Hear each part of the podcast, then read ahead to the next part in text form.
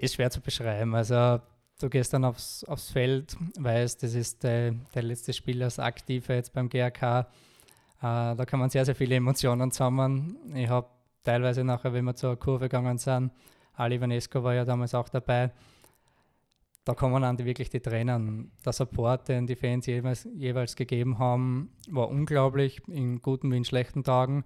Willkommen beim GAK Adventkalender Podcast. 24 Tage, 24 rote, 24 Spiele aus unserer Reise durch das Unterhaus. Spiel 17. Herzlich willkommen zur nächsten Ausgabe unserer Adventkalender Podcast-Reihe. Heute bei mir Ex-GRK-Spieler Philipp Fürsthaler. Servus. Hallo, Christi. Danke fürs Kommen, danke fürs Zeitnehmen. Wir blicken zurück auf eine Partie, in der du gar nicht am Feld gestanden bist. Das war GRK gegen Remland. Es war das letzte Spiel vom GRK in der Oberliga Mitte. Wir haben den Meistertitel feiern dürfen und es war für dich auch, glaube ich, ein emotionaler Tag. Könntest du uns sagen, warum? War sehr, sehr emotional, ja. Ich habe auf der einen Seite wir waren damals noch nicht fix Meister. Es ist eigentlich auf die letzte Partie rausgelaufen. Kleinstetten hat in Straß gespielt, hat dann glücklicherweise verloren, wodurch wir mit, glaube ich, vier Punkten dann Meister geworden sind. Auf der anderen Seite war es natürlich das, das letzte Spiel, wo ich ähm, Teil des GRK-Teams war. Ich habe dann gewusst, es ist vorbei. Ähm, was mir das Ganze nachher wirklich ja, sehr, sehr wehgetan hat, dass die Reise zu Ende ist.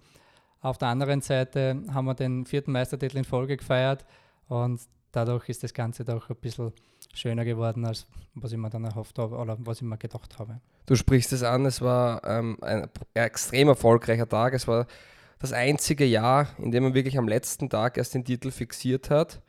Und es war ein Kopf-an-Kopf-Rennen. Ähm, wie hast du die Partie verfolgt? Man fiebert ja auch mit, wenn man, oder oft sogar mehr mit, wenn man nicht am Platz steht, oder? man fiebert noch mehr mit. Man kann selber nicht eingreifen. Die Jungs haben aber einen super Job gemacht. Ich glaube, wir waren von Anfang an da relativ druckvoll auch, sind dann in der ersten Halbzeit gleich mit 1 zu 0 in Führung gegangen. Ähm, Alex David hat dann das 2-0 gemacht, glaube ich. Oder der Joker, ich weiß, weiß gar nicht, jedenfalls das war, waren die Torschützen in dem Fall. Und dann habe ich eigentlich gewusst, okay, passt, die Sache ist gegessen und wir können den vierten Meistertitel in Folge feiern. Warst du dir von Anfang an sicher, dass ihr das machen werdet oder hat es Momente gegeben, wo du schon sagst, pff, es ist einfach brutal schwierig heute? Ich glaube, wir sind so routiniert gewesen, dass wir mit der Situation umgehen haben können. Äh, Gernot Blasnecker hat uns da im Training auch darin, darauf hingetrimmt, dass wir wirklich auch äh, den Fokus halten. Und am Ende des Tages sind wir dann als glücklicher Sieger hervorgegangen.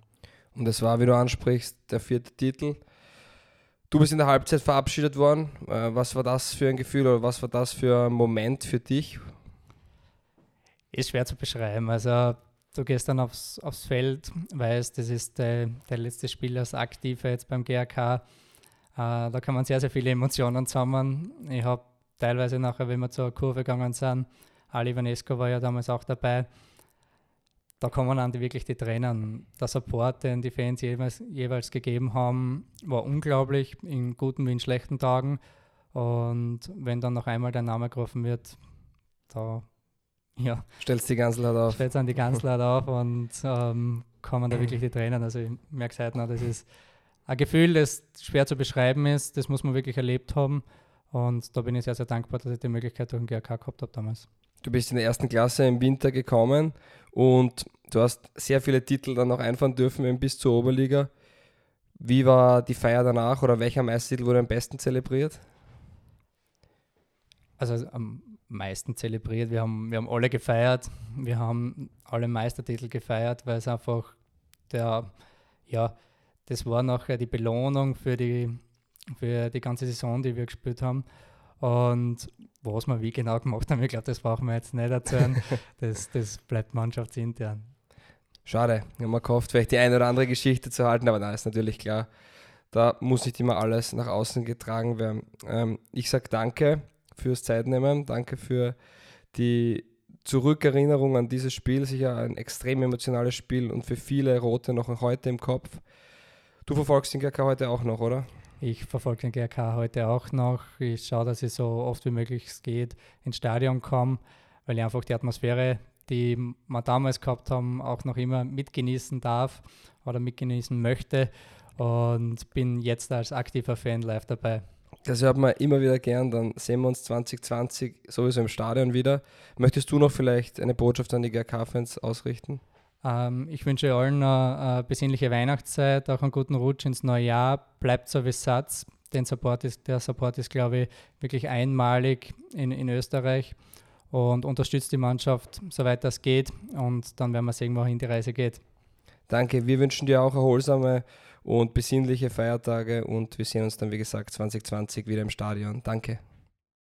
Wie habt ihr dieses Spiel erlebt? Verratet es uns gerne auf Facebook, Instagram, Snapchat oder TikTok. Wir sind der GRK 1902 und dank euch, der Grazer Stadtclub.